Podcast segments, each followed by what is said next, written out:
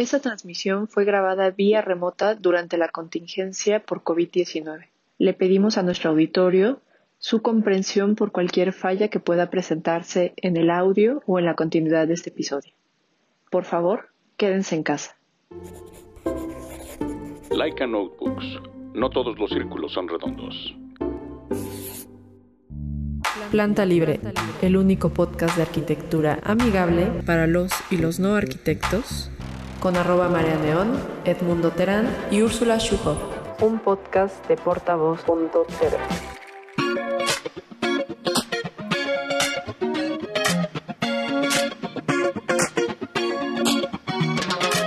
Hola amigos, bienvenidos de vuelta a su podcast favorito para los y los no arquitectos Planta Libre. Yo soy arroba María Neón. Yo soy arroba Fearriola. Yo soy arroba no soy Alan. Y yo soy Edmundo Terán. Bien, todos. Pues bueno, muchas gracias a todos por suscribirse, por seguirnos. Eh, ya saben que pueden dar like a nuestra página de Facebook, Planta Libre. También nos pueden seguir en Twitter como arroba planta libre guion bajo, en Instagram como arroba plantalibre.podcast. Y pues bueno, ya saben que si quieren apoyar nuestro trabajo, pueden suscribirse en www.patreon.com barra planta libre. Y pues bueno, ya saben que con eso mantienen este y todos los programas libres y gratuitos para todas las personas y ahora también en YouTube. Gracias por suscribirse a nuestro canal y estén muy atentos a nuestras redes porque eh, vamos a tener, bueno, vamos a develar la dinámica como ahorita en vivo, pero después les vamos a pasar más información en nuestras redes. Eh, vamos a tener un open book que es, eh, pues nos vamos a tomar como un descansito de tener invitados en el programa.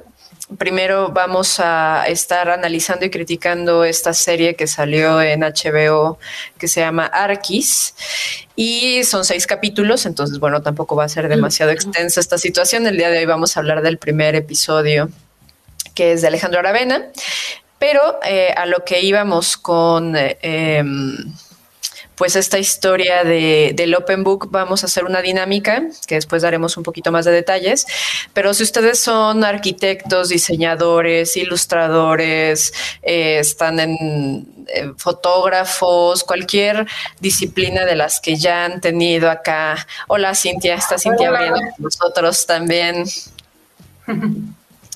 Eh, hoy hay casa llena, entonces está muy emocionante. Y bueno, si ustedes están como dentro del mundo creativo, entiéndase cualquier cosa relacionada con el mundo creativo, este es una promoción para usted. Eh, vamos a abrir nuestra agenda y vamos a hacer un pequeño, pues no un concurso, sino una selección de los trabajos que ustedes nos manden. Va a ser, puede ser un PDF o puede ser un link a su book, a su Behance o lo que tengan, donde podamos ver su trabajo. Vamos a elegir los mejores ocho. Va a haber unos premios increíbles y uno de ellos es precisamente eh, pues un programa con nosotros a modo de entrevista donde van a poder dar a conocer su trabajo. Entonces, bueno, un poquito más adelante les platicaremos bien de cómo va y cuánto tiempo tienen. Entonces, muy atentos, vayan preparándolo, vayan actualizándolo, porque vamos a comenzar la recepción y la publicación oficial de la convocatoria el próximo lunes, que creo que es 19 eh, de julio de 2021. Y pues bueno, eh, ya les daremos como más detalles de los premios, así que, y de lo que hay que hacer. Entonces, pues estén atentos, vayan preparándose y vamos a estar felices de eh, pues abrir planta libre a ustedes, nuestro público. Ahora sí. Sin más, no dejen también de seguir a la internacional en arroba lainter.mx y también, pues bueno, como siempre, em, pues nuestros amigos de Laika, un abrazo grande. No dejen de visitar su página en www.laikanotebooks.com. Fin de la historia. ¿Cómo estás, Cintia? Qué bueno que te nos uniste el día de hoy. Todo bien, todo bien. Así todo, todo se vuelve así como, ay, están bien padres los de paz de todos. bueno, pues eh, vamos a empezar ya, ya, ya. Y, mm, primero quisiera saber ustedes qué opinan sobre esta docuserie que se le ocurrió a HBO. Eh, pues no solamente distribuir y proyectar, sino pues bueno, alguien que estuvo interesado en documentar el trabajo de lo que él considera los seis mejores exponentes de la arquitectura latinoamericana. ¿Qué, qué piensan? A ver, levanten la manita. A mí me da cringe el nombre, nada más. A mí también. Me cagó. Me cagó. Y es como, güey, no, no, no, no, o sea, no sé, eh, me dio mucha pena ajena, o sea. Sí. Eh, eh, sinceramente, o sea, no, no, no, no sé, es como cuando le cambian el, los títulos de las películas gringas aquí en México. ¿Sabes? No sé, se, se, se, me hizo muy raro. Y no me, no me sentí tan, tan, tan identificado. Sí, a mí me cagó.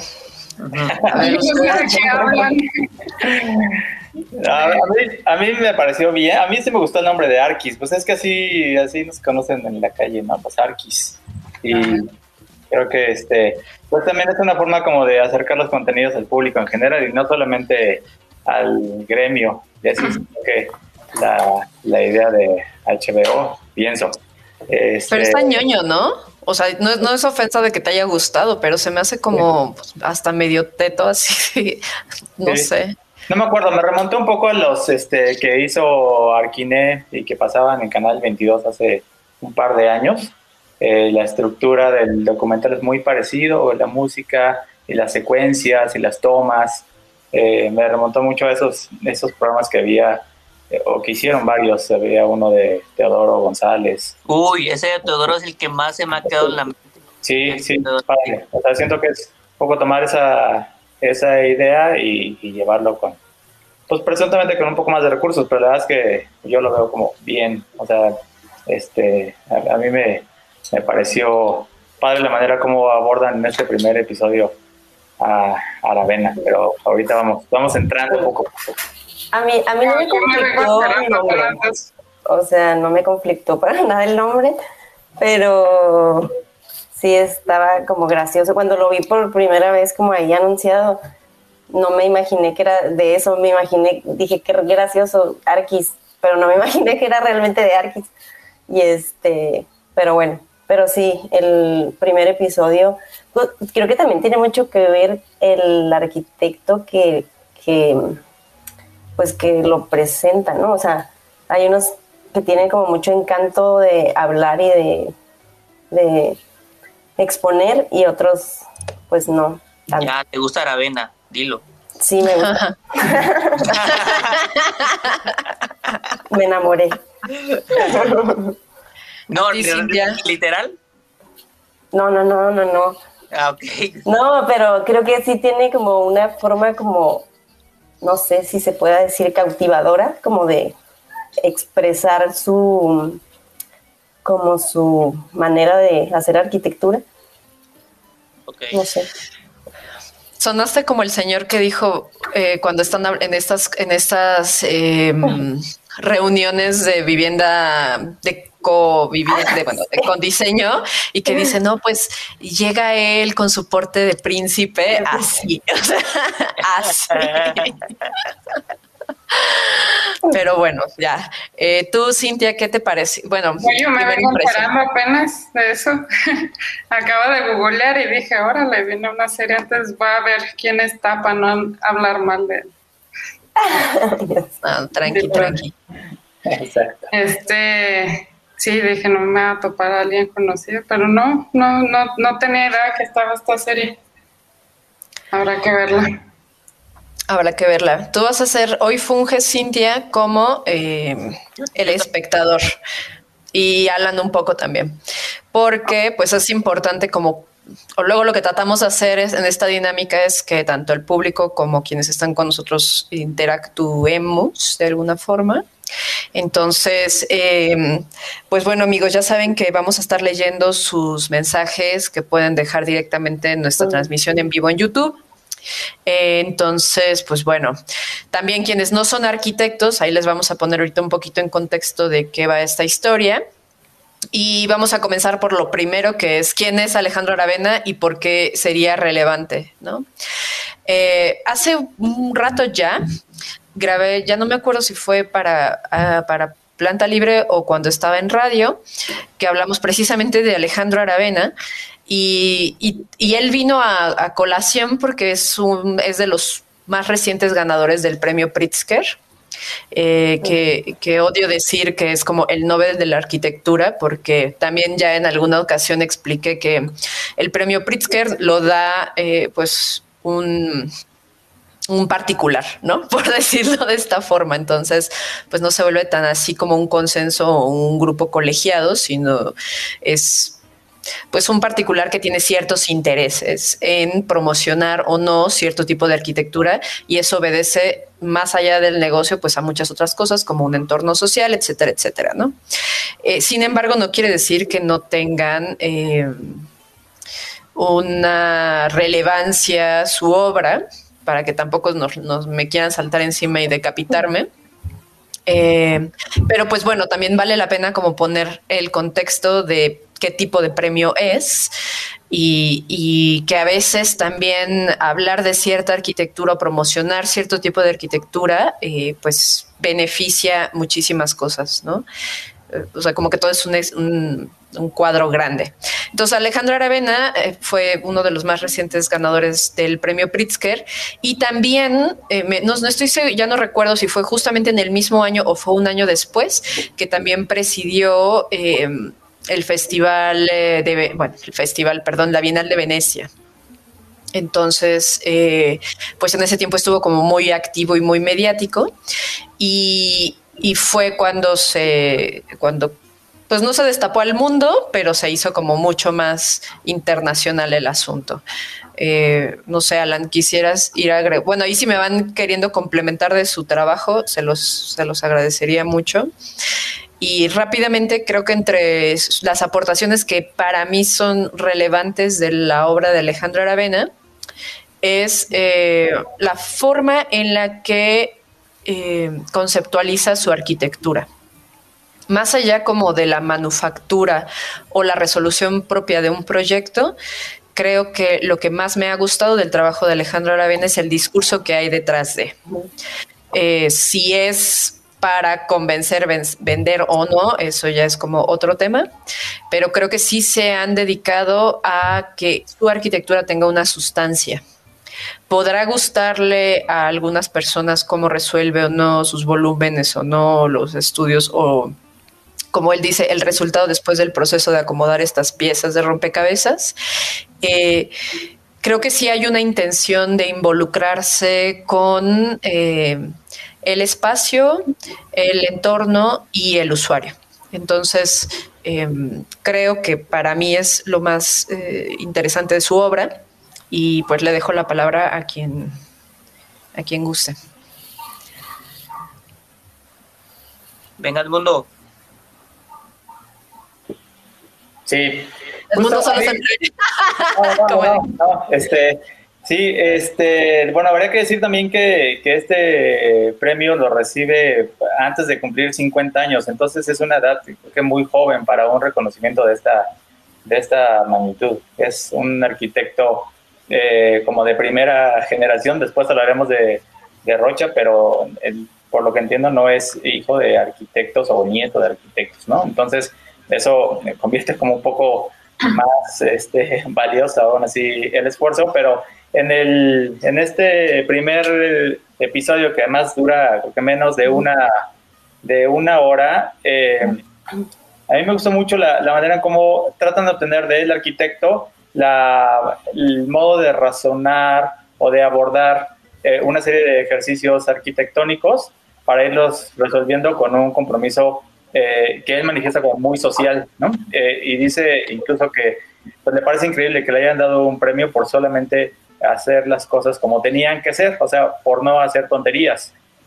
Entonces, en ese, en ese discurso de, pues, la sostenibilidad no es más que eh, el hacer las cosas con sentido común, dices, pues vaya, qué, sencillez, ¿no? Creo que eso nos, eh, a mí me cambia un poco la, la, idea de que a veces hacemos las cosas o tratamos de hacer las cosas muy complicadas y, hay que verlas con una, con una visión eh, muy colaborativa, porque incluso él, pues bueno, recibió él el, el, el premio, pero en el programa lo presenta como elemental, eh, que es la firma en donde él agrupa un grupo, a, un, a un equipo de arquitectos y, hacen este, pues la solución de, pues de todos los proyectos, ¿no? Y entonces también está interesante como siempre va involucrando otras mentes para que se vayan enriqueciendo y sin ser una arquitectura demasiado espectacular, demasiado, este, digamos, rimbombante, creo que la, la, el resultado es muy interesante, sobre todo en la parte de arquitectura social me llama mucho la atención el, el haber hecho casas de, creo que eran 37 metros cuadrados, con posibilidades de, de ir creciendo o dejarle al habitador la siguiente etapa para, para continuar ese proceso que un arquitecto abordó y después eh, el habitador continúe, continúe sus casas. Entonces, creo que es un buen, un buen descubrimiento. Realmente, eh, digo, Aravena es de, de una este, gran calidad, pero no es de esos tan mediáticos, ¿no? O sea, eh, el, el, programa también nos, nos abre algunos eh, proyectos que no eran tan conocidos, o al menos para mí, y este y bueno, pero sobre todo como que el, proceso pues me parece como la más interesante de este primer episodio.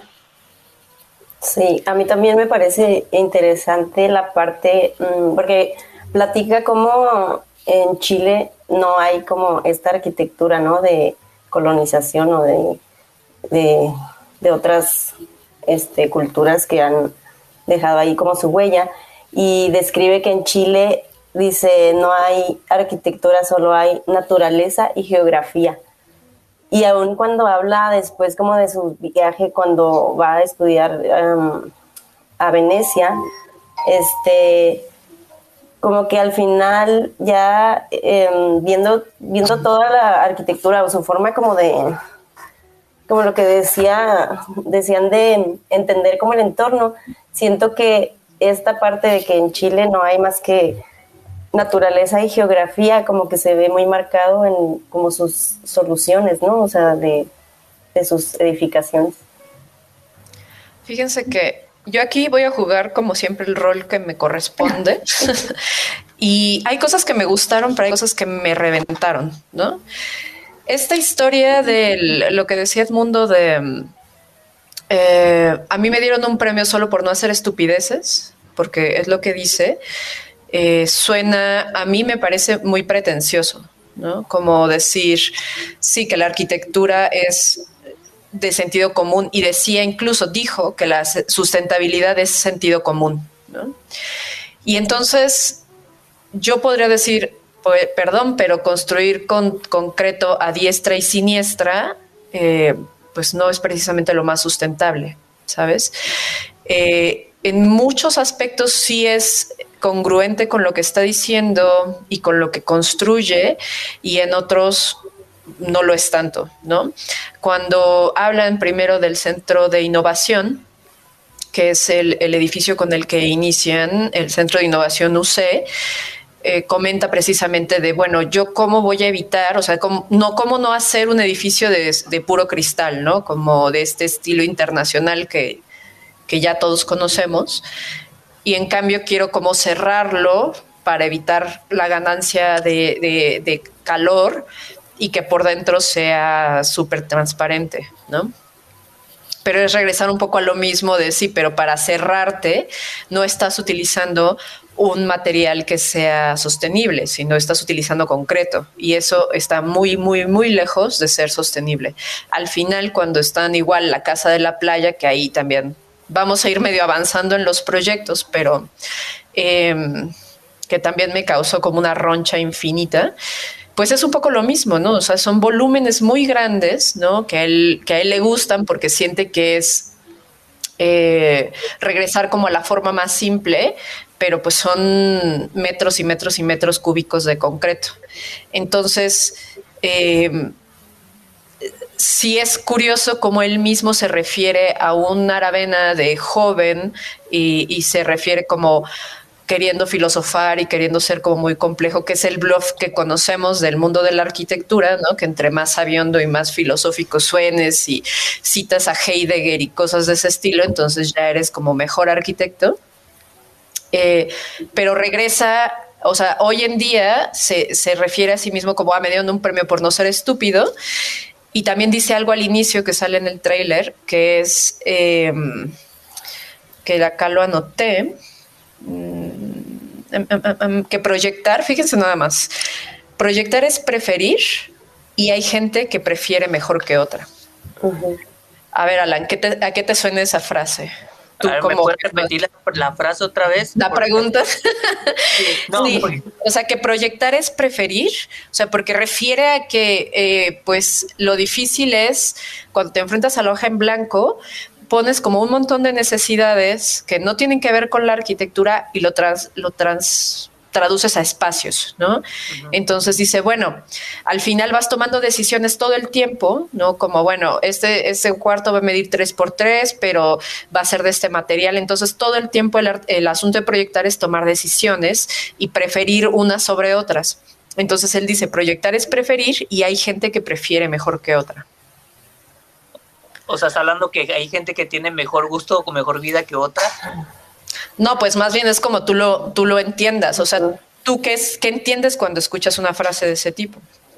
O sea, lo siento muy prejuicioso y lo siento un poco, o sea, sí, entiendo, entiendo el valor de, del, arquitecto el momento de decidir, oye, ¿por qué le estás dando 30 centímetros más a tu recámara y menos al baño? ¿No? Un ejemplo, porque es que una recámara más amplia.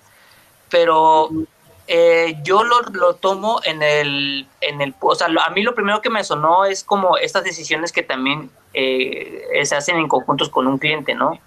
O sea, al final eh, uno como arquitecto tiene, puede tener ciertas ideas, pero de repente entra factores como el costo, el, los metros cuadrados de construcción, etcétera, etcétera, más las decisiones del cliente. Y el cliente a veces tiene decisiones muy, digamos que muy no tan acertadas a nuestro punto de vista.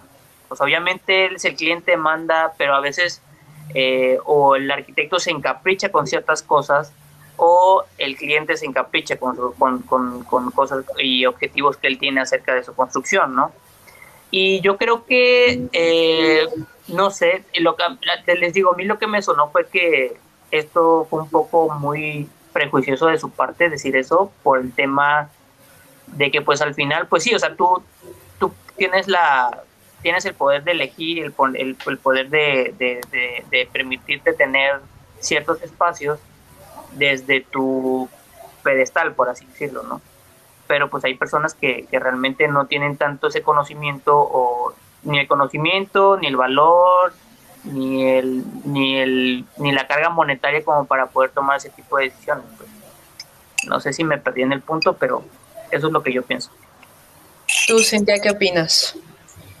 Pues yo no he visto la serie, ¿verdad? Pero este, pues conociendo el trabajo de él, bueno, para empezar, es un tema que le hayan dado al Prisques, ¿no? Porque yo siento que esos concursos es depende de la situación social que estemos ahorita, ¿no? O sea, yo siento que se lo dieron a él más por un tema eh, de social, pues, como todo este trabajo que hace, no porque sea el mejor, sino porque en ese momento tal vez era, era el momento de darle a un arquitecto, pues, un reconocimiento para una obra social, pues que, que era lo que requerían eso, como en otros años ha sido, no sé, vamos a dársela a una mujer o a un, este, no sé, entonces más bien siento que se lo dieron por eso, pues.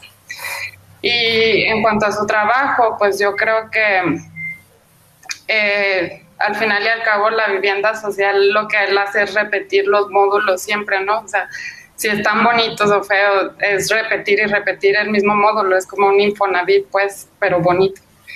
Entonces, este, no sé, sí se me hace muy pretencioso ese señor y, es lo único que puedo decir. Por ahora. ¿Tú, Fer, qué onda? Este, pues, con respecto a la frase, creo que sí iba, o sea, creo que sí es muy claro con la intención que la dice, ¿no? Como Digo, a mí me gusta, me gustaron muchas cosas que dice como de su manera de mm, como de llevar a cabo los proyectos o como su filosofía, pues eh, del dicho al hecho hay un gran trecho. Entonces, bueno, como no sé si se logre realmente, pero en cuanto a su filosofía, pues sí, se la compré. Caí, caí en las redes de la serie Del príncipe. Este, del príncipe. Pero. La neta, tiene un cabello súper cool. Eso sí lo voy a admitir. Tiene el mejor cabello que he visto. Con canas. Con canas. Pero bueno. No, sí, sí. Es cool. Y los ojos azules más grandes. Sí, sí, sí. En cuanto a la frase esta, creo que sí va con una intención como muy clara cuando dice proyectar es preferir y hay gente que prefiere mejor que otra. Es como, pues hay gente que hace la arquitectura mejor que otros y creo que va directamente como por ahí. O sea, como diciendo, pues sí, proyectamos mejor que otros, ¿no? Y mm, no sé, eh, con el tema este de del premio, pues no sé si sea pretencioso o no, pero realmente creo que lo que dice de como que hay tres elementos como que tienes que tomar de em, que dice la masa en el perímetro, sombrear para que no llegue la radiación directa adentro y ventilación y luego te premian por no ser estúpido, ¿no? O sea, sí, estoy de acuerdo, no sé si sea con intención, digo, como pretencioso no, pero, pero pues en realidad en ese aspecto como sustentable, pues sí es, o sea, son cosas básicas que ni siquiera te tendrían que premiar pues por eso. A lo mejor digo, el premio va mucho más allá de ser sustentable o como dice sí, o sea, es como los Oscar, ¿no? Eh, ahí tenemos que premiar a, alguien extranjero porque nada más está volteando a ver al país de los Oscar o tenemos que premiar a la mujer porque la inclusión. Entonces, pues eso. Sí, es, interesante. A mí me gustó mucho lo que dijo Cintia porque coincido un poco con eso. Digo, ahorita eh, tal vez pueda proyectar algunas imágenes para que lo vean. Del, proyecto que está hablando Cintia es el de Villaverde, que es un proyecto de vivienda social. Eh, creo que es en la región de, mm, a ver, ahorita lo busco, Maule, en Chile. Y lo que decía Edmundo, ¿no? O sea, inician con un metraje que son creo que cincuenta y tantos metros cuadrados y se puede incrementar entre 70 y 85, ¿no? O sea, porque también había una opción que es como uno más chiquito y otro más grande. Entonces, eh, y después lo, sigue replicando como con otras... Em, como con otras condiciones. Incluso hay uno que tiene aquí en México, en Monterrey, me parece, entonces, y no, y efectivamente, ¿no? O sea, tiene la ventaja de que está contenido o contiene la forma en la que va a crecer, ¿no? Porque decía en otros en otras eh, entrevistas que, vi en su momento, decía, evidentemente la gente va a autoconstruir, porque eso es algo como muy intrínseco de, de la vivienda latinoamericana, ¿no? Que es la autoconstrucción.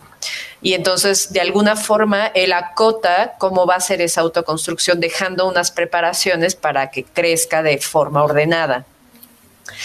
Pero, y aunque eso puede dotarle como de un carácter eh, singular a cada una de las viviendas, en efecto, como dice Cintia, pues sigue siendo como repetir lo mismo y al menos las fotografías que hay en, internet, porque pues hasta que uno no esté ahí no puede hablar como de la experiencia de estar en el lugar, eh, pues siguen siendo como espacios un poco desolados, ¿no? O sea, no, no se, luego no se perciben tanto como inmersas como en su contexto o cómo funcionaría si fuera otro tipo de, predio, ¿no? Eh, algo positivo para que no digan que esto, que todo es puro, este, puro para abajo. Eh, me gusta mucho cómo inicia hablando de, la arquitectura, que, que, la buena arquitectura está hecha para resistir al menos 200 años, ¿no? Y que tienen que estar vigentes esos 200 años y después pensar como en mejor arquitectura es que están preparadas, o sea, que es, que es una arquitectura que está preparada para resistir ser una ruina. Y entonces así la estructura se vuelve la arquitectura. ¿Qué piensan de eso? Bueno, eso a mí me gustó, pero tampoco me enamoró como a Fer. no, no, no, no, me generó un crush como a Fer. Sí. Sí, no, definitivo. O sea, yo creo que también eso, esa manera de, pensar eh, tiene que ver con los materiales que utiliza, ¿no? Si está él pensando en arquitectura que va a durar más de 200 años, pues por eso está usando el, concreto.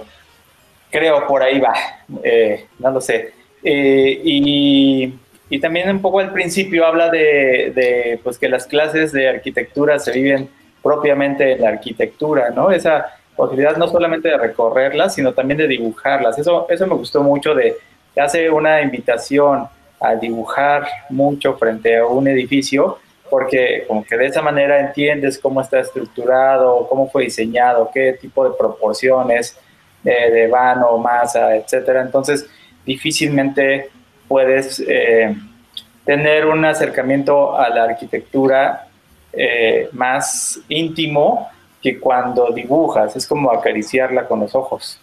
Entonces, eh, eso a mí me pareció como, como padre, como, este, bueno, pues la universidad por supuesto es importante, pero, pero no es eh, la única manera de aprender la arquitectura. Entonces, creo que la, cuando la estructura eh, se piensa en, en, que tenga una larga vida, por supuesto tiene que ser una, una estructura que hable un poco de la temporalidad, ¿no? de permanencia y además hacer que pues el, el usuario o el habitante, el habitador, pues eh, se apropie de ella, ¿no? O sea, lo haga, se identifique, intervenga en ello como fue en las casas de, de interés social. A ver, Alan, algo que quieras añadir. Sí, eh, un tema ahí que comentó Cintia y tú también, Marlene, es acerca de estas casas de Monterrey. No sé qué tal, o sea, me causa un poco de ruido. Digo, en Latinoamérica se viven eh, ciertas problemáticas sociales, económicas muy parecidas, ¿no? Tanto desde México para abajo.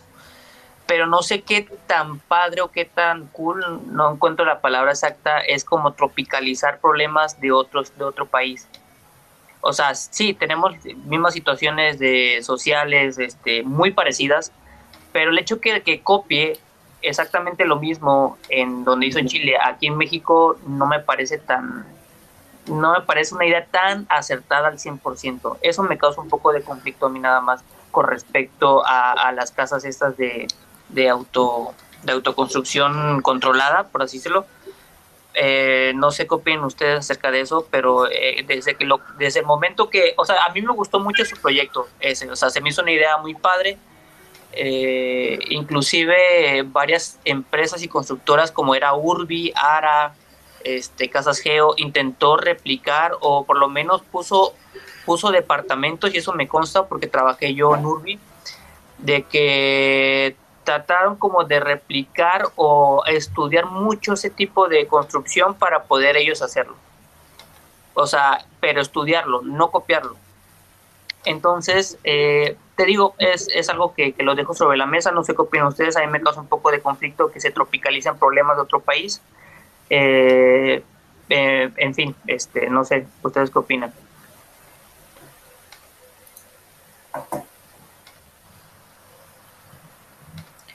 A ver, rapidísimo. Mm, creo que ya pude compartir. ¿O no? Creo que no. Sí, ahí está. Eh, bueno, sí, están súper chiquitas. Es que las agarré ahorita como de volada. No nos odien amigos por el pixel. Pero bueno, o sea, la idea es esa. Que estas ya están como eh, pues ya crecieron, ¿no? Por decir así. Ahora ya no le puedo cambiar, parezco un viejito como de, ah, no le puedo poner. Ahorita, regresamos a estas imágenes, eh, a las, con las imágenes. Adelante con las imágenes. Adelante con las imágenes. Va a tener que ser pequeñín, pero bueno, ni modo. Eh, em, a ver, ahí está. Entonces, les decía que... No. Yo llorando, ¿no? Bueno.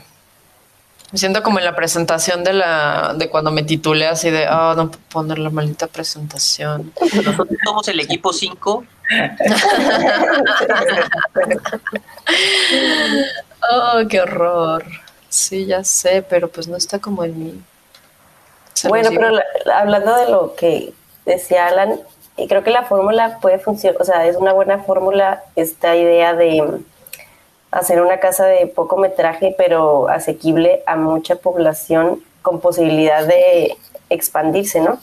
O sea, a lo mejor, como dices, mm, tal vez la misma este, forma no funciona a lo mejor en otra zona, pero en principio la idea, o sea, la idea sí, la idea de, construir con posibilidad de expandirse. Creo que, bueno, si mal no recuerdo, no sé, en Infonavit eh, hicieron también proyectos con arquitectos eh, reconocidos donde usaban esta misma, pues como, pues sí, esta metodología, ¿no? De poder tener vivienda así. Progresiva, pues vivienda progresiva. Exacto.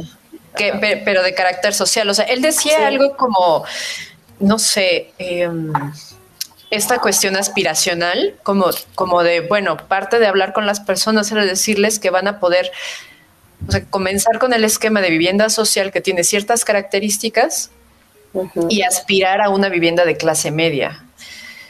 Y no sé ahí de pronto como en el discurso qué tan filoso puede ser, ¿no? Como, ¿por qué tendríamos todo el tiempo que estar tratando de vender esa aspiración?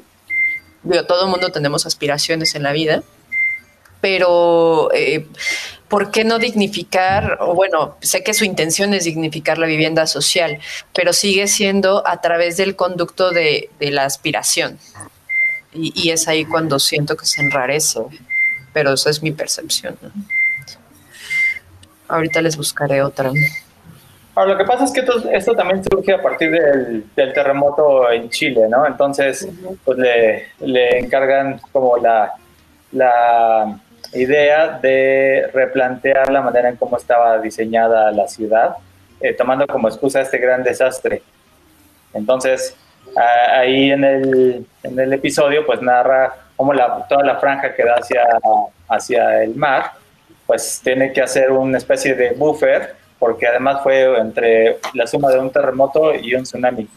Entonces hace un buffer natural, eh, además con una serie de espacios públicos que antes eran absolutamente privados y, y después eh, pues aprovechan esta, esta, tragedia para, para decir, bueno, ¿qué, qué podemos hacer eh, para tener una, una manera de no luchar contra la fuerza de la naturaleza, ¿no? sino simplemente aprovecharla, entenderla y entonces eh, creo que eso eso lo, lo aplica muy bien y, y, bueno, allá en Chile, pero acá en México también tenemos eh, situaciones muy parecidas donde a veces parece lo contrario, ¿no? Hay, hay un río que continuamente se desborda y lo que hacemos es poner un muro, tratar de hacerlo más grande y más fuerte, cuando en realidad lo que tendríamos que hacer es reubicar.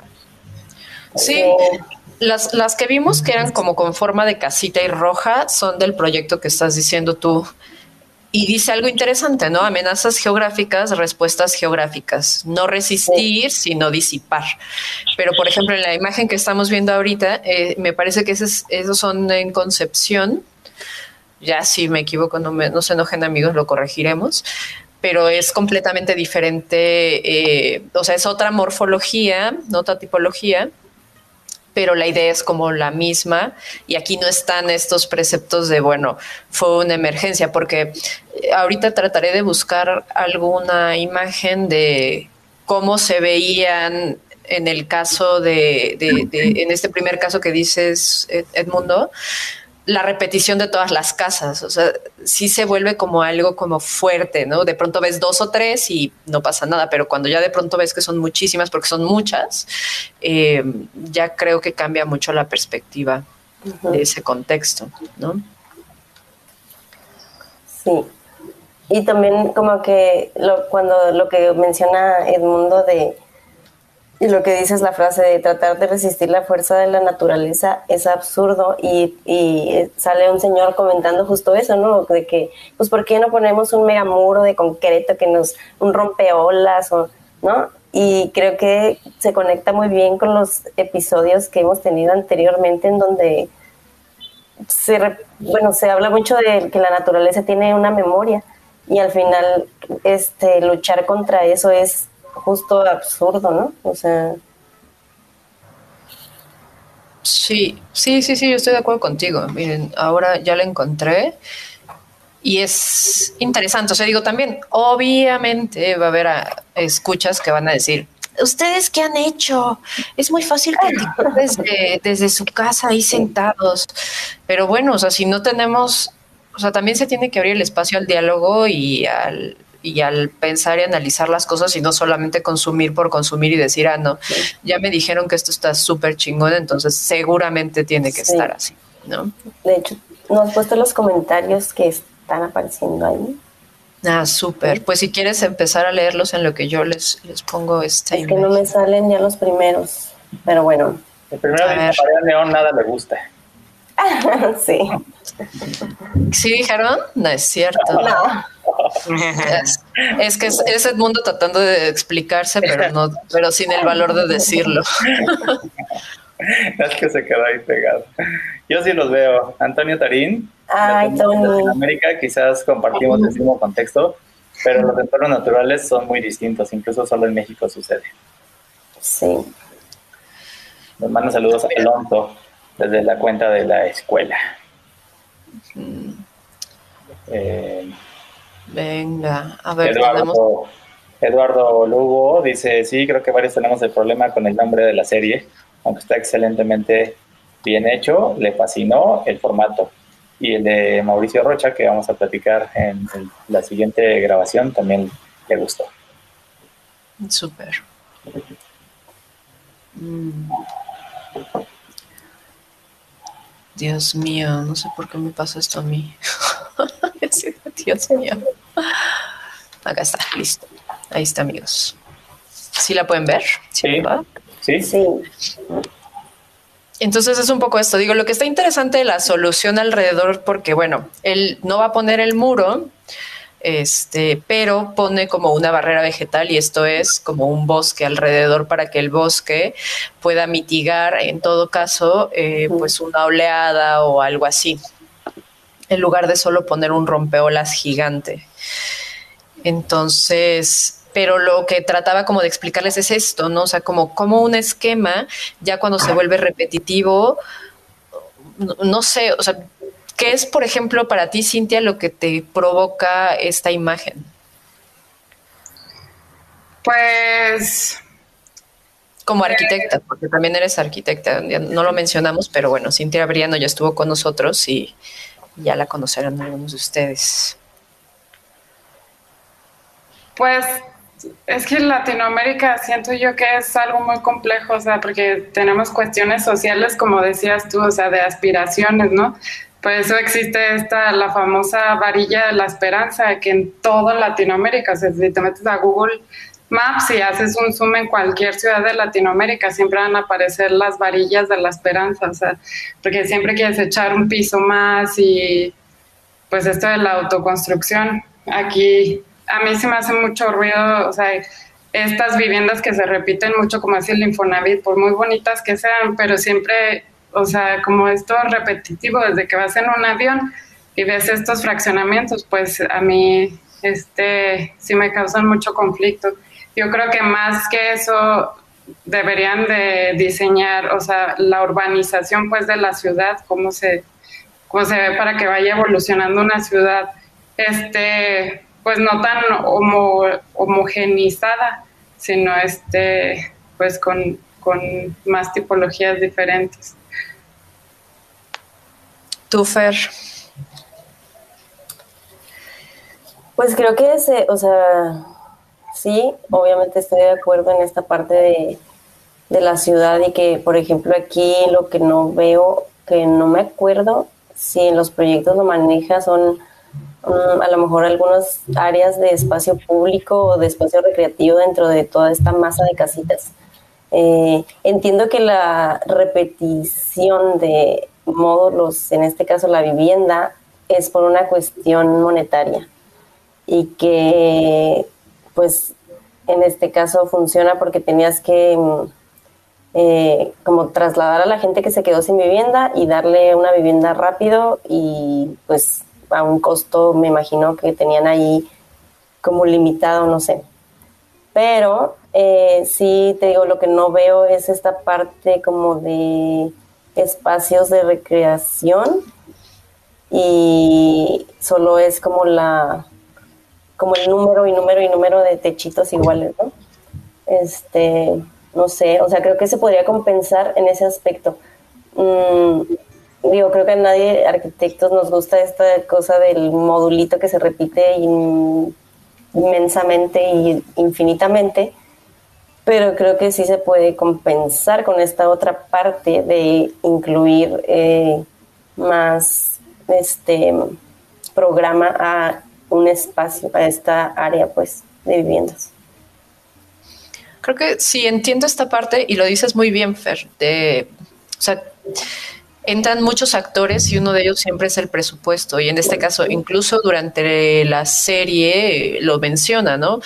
Nosotros construimos y ya después si lo buscan como en algunos otros documentales cuando habla precisamente o en específico de este proyecto, piensa como qué es lo más caro de construir en una vivienda, los baños y la cocina por las instalaciones, por etcétera, ¿no? Y lo que es más económico, puede decirse, es las habitaciones y es hacia donde ellos piensan que pueden crecer, ¿no? O sea, como dotar de el core de la vivienda, que es la cocina y eh, el baño, pero en definitiva creo que eh, hay que es, interesante que haya otro tipo de propuestas que responden también a la vivienda social, que responden también al diseño participativo y que dotan de una identidad eh, que aporta para el tejido social, ¿no?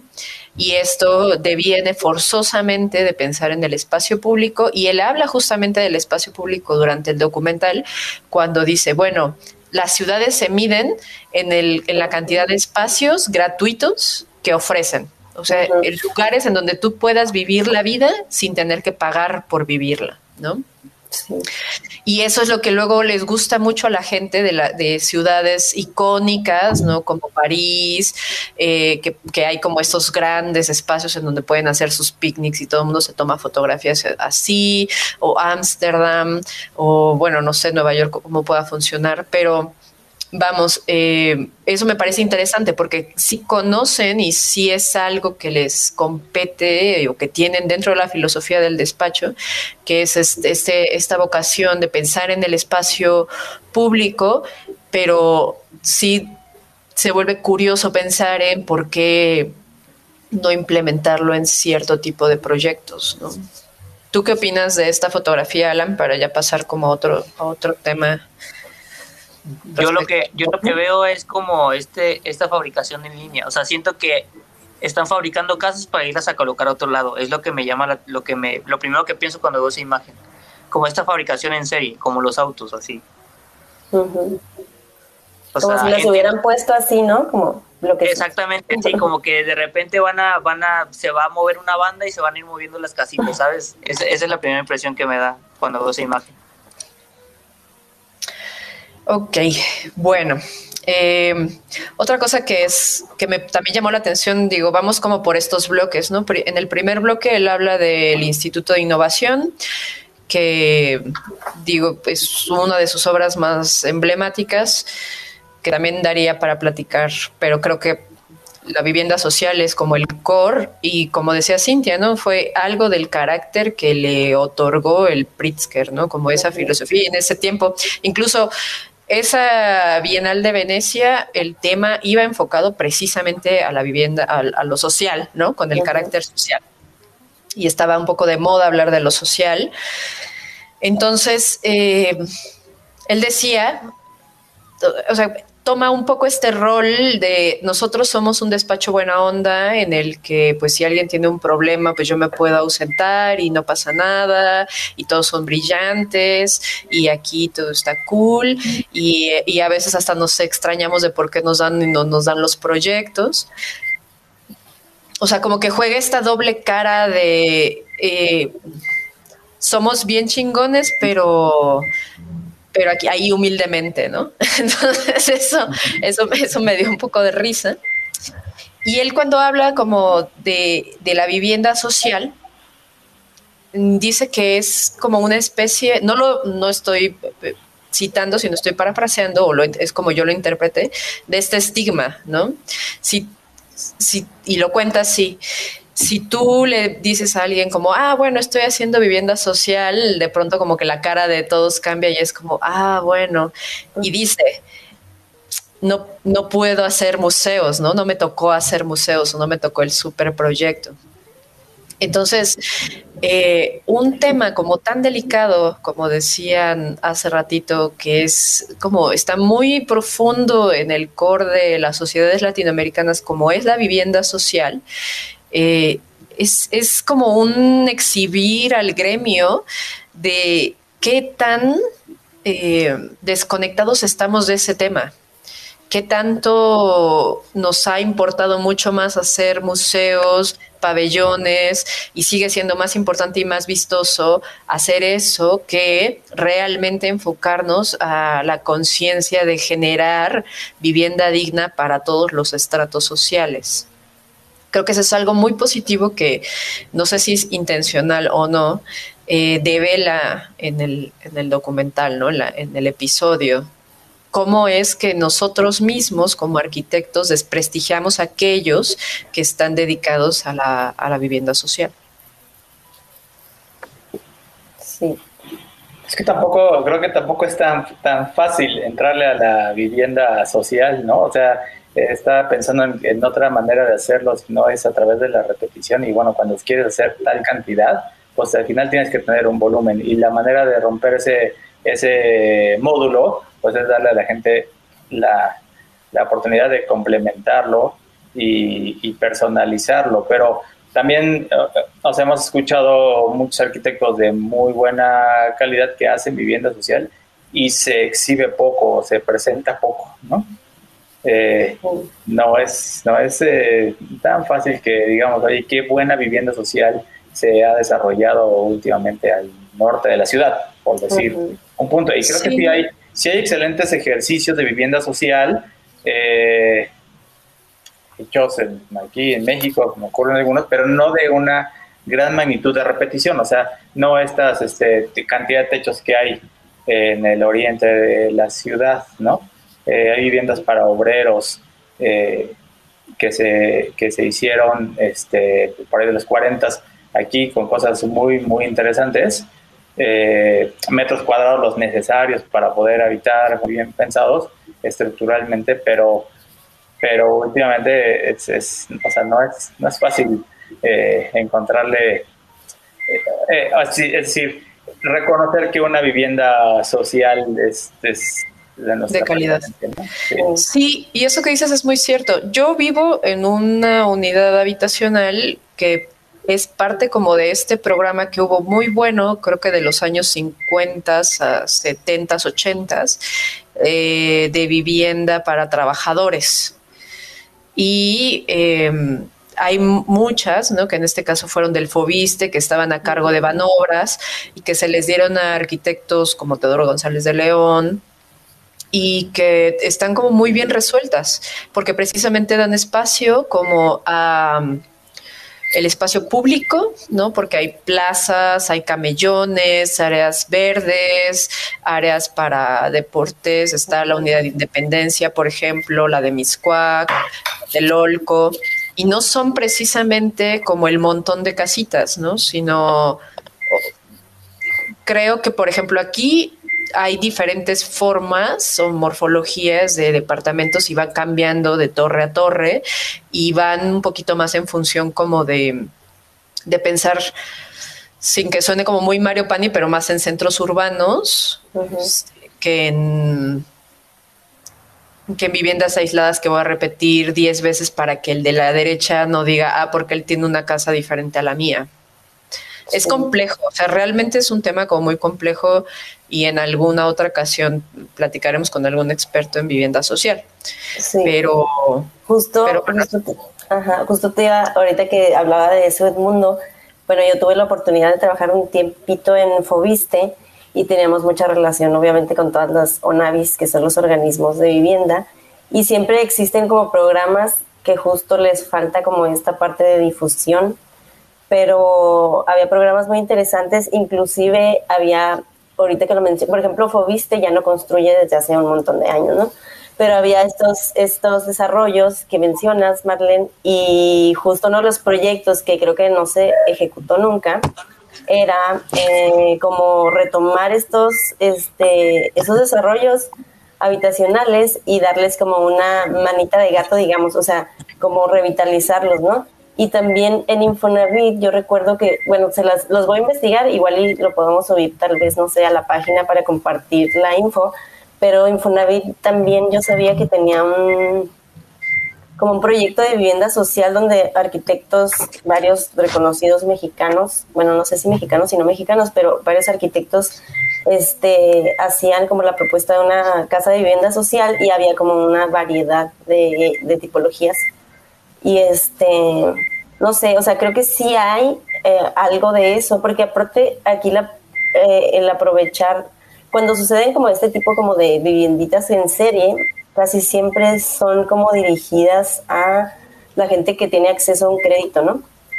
Y justo la parte de Infonavit o de la Sonavis es como atacar ahí y, y creo que hay gente muy experta ahí dentro, pero que luego ya saben como en todas, en toda la burocracia, luego esos proyectos se quedan solo ahí en proyecto, ¿no?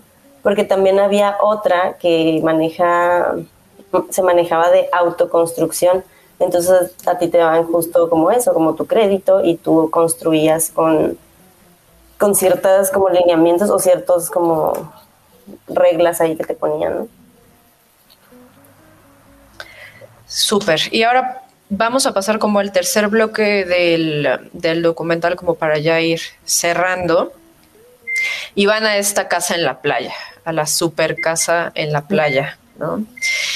Y, y yo, no sé, como que creo que creo que el, va bien como el ritmo del programa, eh, digo, la música luego tiende a ser un poquito tendenciosa, pero en general va bien, la fotografía cumple, ya saben, hay como estos eh, panorámicos en donde te meten por las luces y las sombras, se abre, se cierra, achican la luz, de pronto ves como la monumentalidad, monumentalidad del edificio y los interiores y al mismo tiempo ahora ven ahí como que viviendo sus espacios que creó, o sea, creo que cumple en, eh, la lista de cómo vender bien, ¿no? Un proyecto que ya conocemos y que hemos visto muchísimas veces.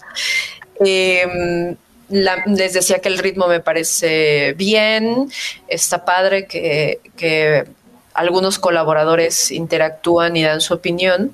Y precisamente en una de estas historias y esta suerte de los colaboradores dando su opinión, uno de los socios están en la casa en la playa y está este momento en el que es como una especie de estancia, unos, unos ventanales que dan hacia la playa y está, él, está este socio contando em, de cómo abres un cancel, sacas las piernas y te quedan las patas volando, porque digamos que la terraza para ellos es el mar y la playa, ¿no?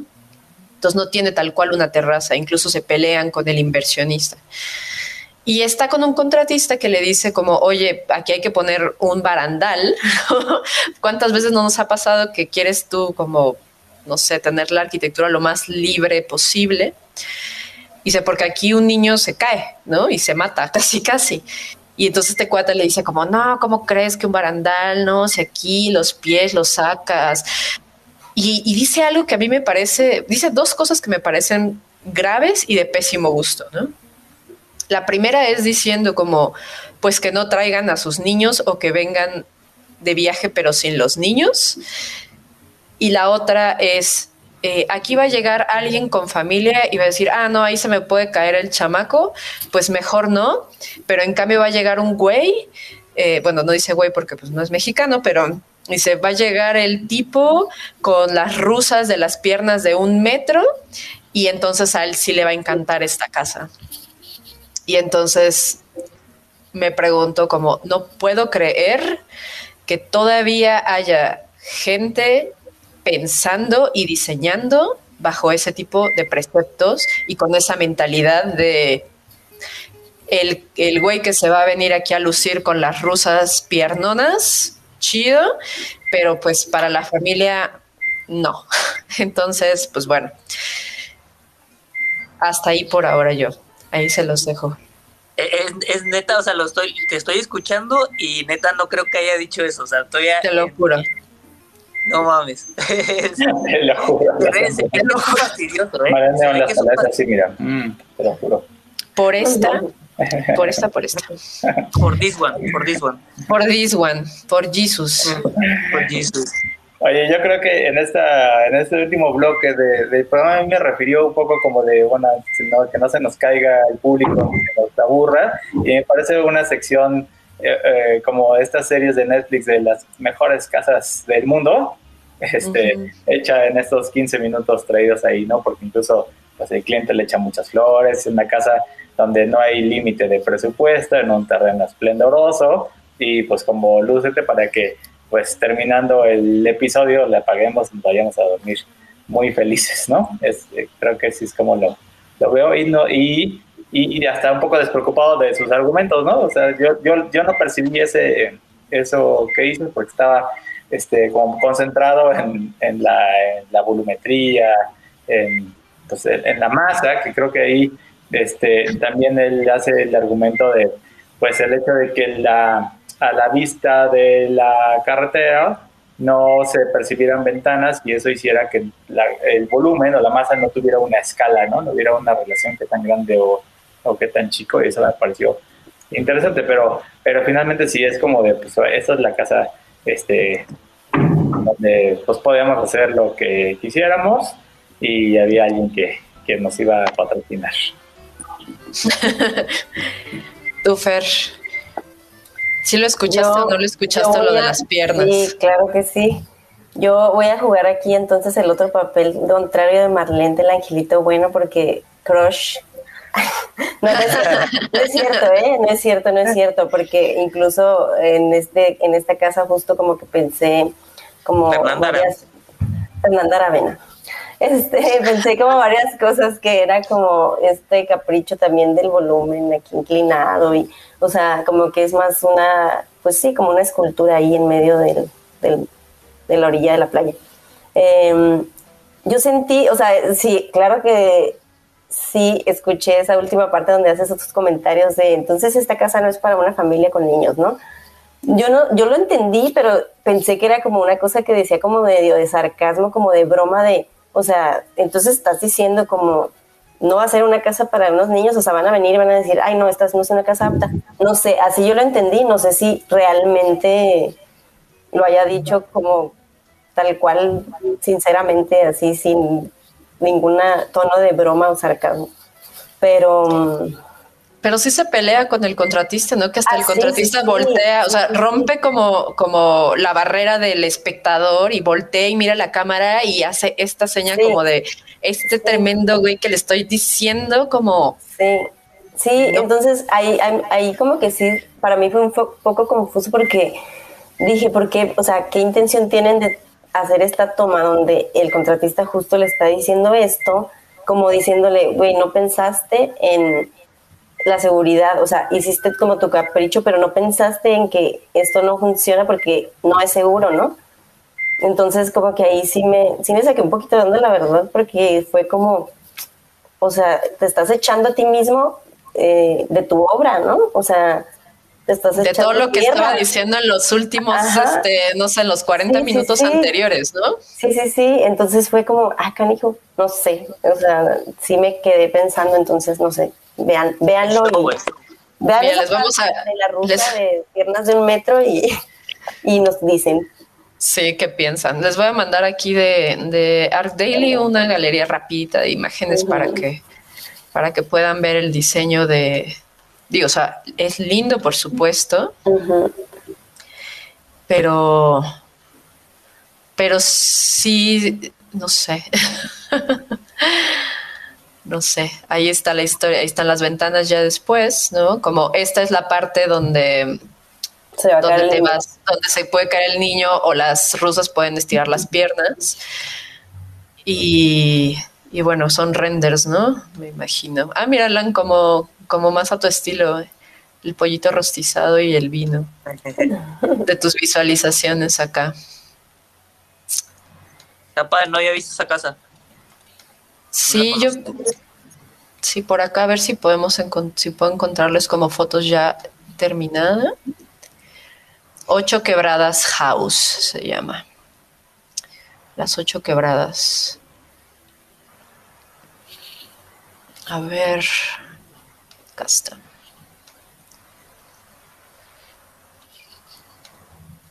Y es lo único que tendrías que decir del comentario. ¿Mande? No, le, iba le preguntaba a Cintia que qué opinaba de esa casa. No la conocía. No la conocía, pero se ve bien. A ver. Ahí les va de nuevo. Pues ya no voy a ir a la, cena que tenía, voy a ver la serie. voy a quedar a verla. Sí, ven también acá de Arc Daily, pero ya construida, que las fotos que están viendo son de Felipe Camus. Y no sé. Digo, ahí están como la parte de la ventana, ¿no? Las ventanas las, las manda hacia el mar, que pues es algo que está interesante. Em, no, o sea, como, no sé, es de esta, esta arquitectura que fotografía bien y, y, claramente pues no pusieron el barandal, ¿no? Como está esta área de fuego, o sea, como que ellos explicaban de la importancia de, pues no sé, dormir ahí como con todos tus compas, que no hubiera tanta división y separación, ¿no?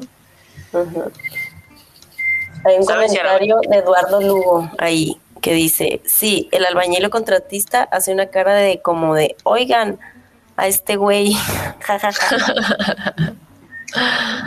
Sí, sí, sí, es como, no sé, que, que aquí también es un poco también esta onda de ¿por qué tienes que desprestigiar la opinión de tus colaboradores?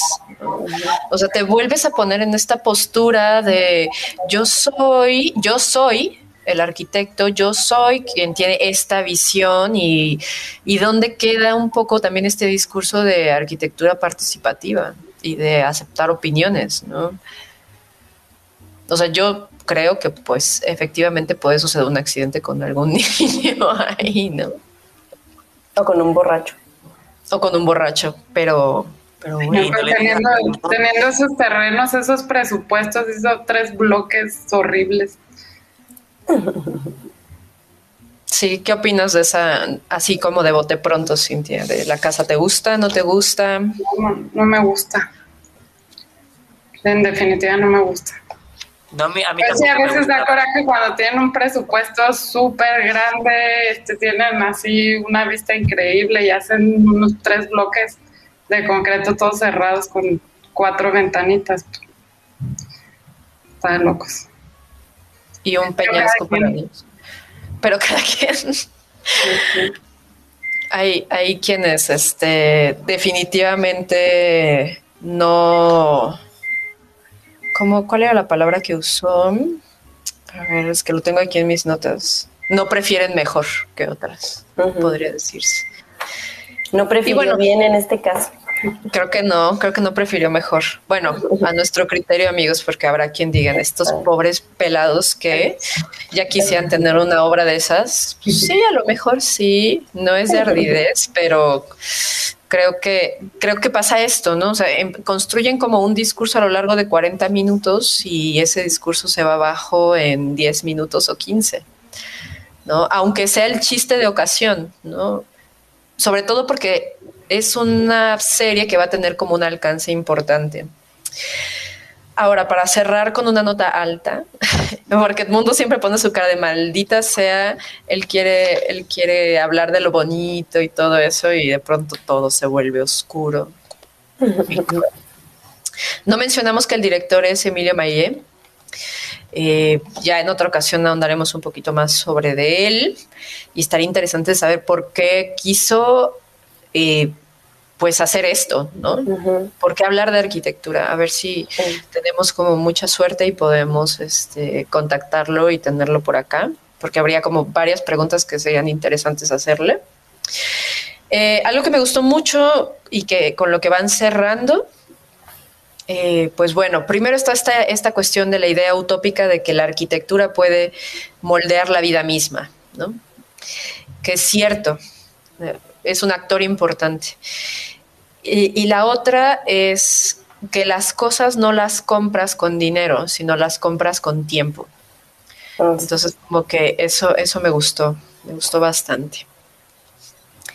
Tú, Edmundo, para cerrar, Sí, no, justo yo estaba pensando un poco en pues que la idea de este de esta grabación, de este podcast que preparamos, pues es como de hacer que eh, antojar a la gente y que tengan su propia opinión. Yo creo que es una buena inversión 50 minutos en este programa. Yo no diría brínquenselo, me parece que, que nos, nos acerca hacia el proceso del diseño de arquitectura y a una manera de, de abordarla y de pensarla. Entonces, eh, para mi punto de vista, habrá cosas en las que no estamos de acuerdo, pero, pero vale la pena verla y ya que comienzan ese, pues se siguen con el, con el siguiente que ya está disponible y que vamos a platicar la próxima semana, pero mi recomendación es like. Tu Fer, allá dice Antonio Tarín, ya se me cayó un ídolo del pedestal esperamos que sea con sarcasmo. No, no lo creo. Pero pone, pone, otro comentario, dice, esa casa es un edificio objeto y resulta contradictorio con la naturaleza del sitio y de la geografía. Sobre todo también se ve fría, ¿no? O sea, se ve, no, es una casa acogedora, ¿no? O sea, yo creo que se, se, aprecia como una escultura, como un elemento, este, una masa ahí que, que sobresale, pero no es una casa donde quisiéramos pasar de los, ¿no? los últimos 30 años de nuestra vida. Y aparte, y, creo que habría que analizar si cumple con estos tres aspectos que él mismo menciona al inicio de una arquitectura sustentable, porque no sé, como dices, las ventanitas al frente, las cinco ventanitas al frente y el ventanal este, no sé dónde está la ventilación cruzada, a lo mejor sí existe, habría que analizarlo más a fondo, no sé pero pues sí está extraño. ¿Tú, Alan, querías decir algo? Sí, que sinceramente no se me antoja y aunque tuviera una rusa de novia, no la llevaría a esa casa. No, no la llevaría a esa casa. Sí, se ve un elemento mucho más plástico, una arquitectura muy... Sí, es una escultura. Sí, más, más que, más que una, un hogar o, una, una, casa para, para, para vivirla, la veo más como como una escultura, un elemento plástico ahí sobre montado sobre, ya sabes, sobre la arena y digo, no, acabo de ver el proyecto y lo vi aquí en chiquito por la pantalla, pero pues ya, ya me dieron ganas de verla, sinceramente me dieron ganas de verla. Sí, vela. Ok. Bueno, pues ya puedes poner tu retroalimentación la próxima semana que vamos a hablar del episodio 2, eh, Mauricio Rocha, y la gran pregunta podría empezar por, bueno, faltó ahí Gaby Carrillo tal vez, o no. Pero bueno, ya hablaremos de eso la próxima. Y eh, pues no sé, Cindy, algo que quisieras añadir ya para cerrar. No, pues este, gracias, gracias por invitarme, tengo que ver esa, este, ahorita me voy a poner a verla, a ver qué tal. A ver qué tal. Pues estás invitada igual. Estás, invitada estás invitadísima la próxima semana para para que te nos unas, para platicar, ustedes también quienes nos están escuchando, que puedan colaborar y todos los mensajes que dejen a futuro también los vamos a leer, compartir, comentar, etcétera. Y gracias a todos por sintonizarnos. Bueno, sintonizarnos como si fuera por conectarse, por compartirnos, eh, por escucharnos y, eh, y pues bueno, yo soy arroba María Neón. Ya no sé dónde quedé. Yo soy arroba fea riola. Yo soy arroba no soy Alan. Yo soy Edmundo Terán. Yo soy Cintia. Cintia Briano. Y pues bueno, gracias a todos por escucharnos.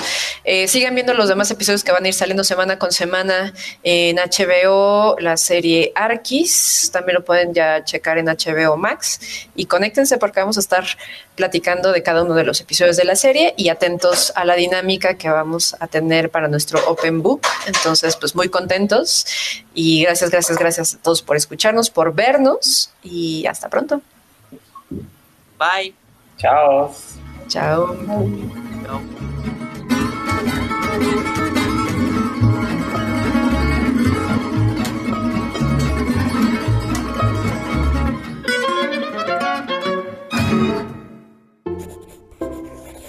Laika Notebooks. No todos los círculos son redondos.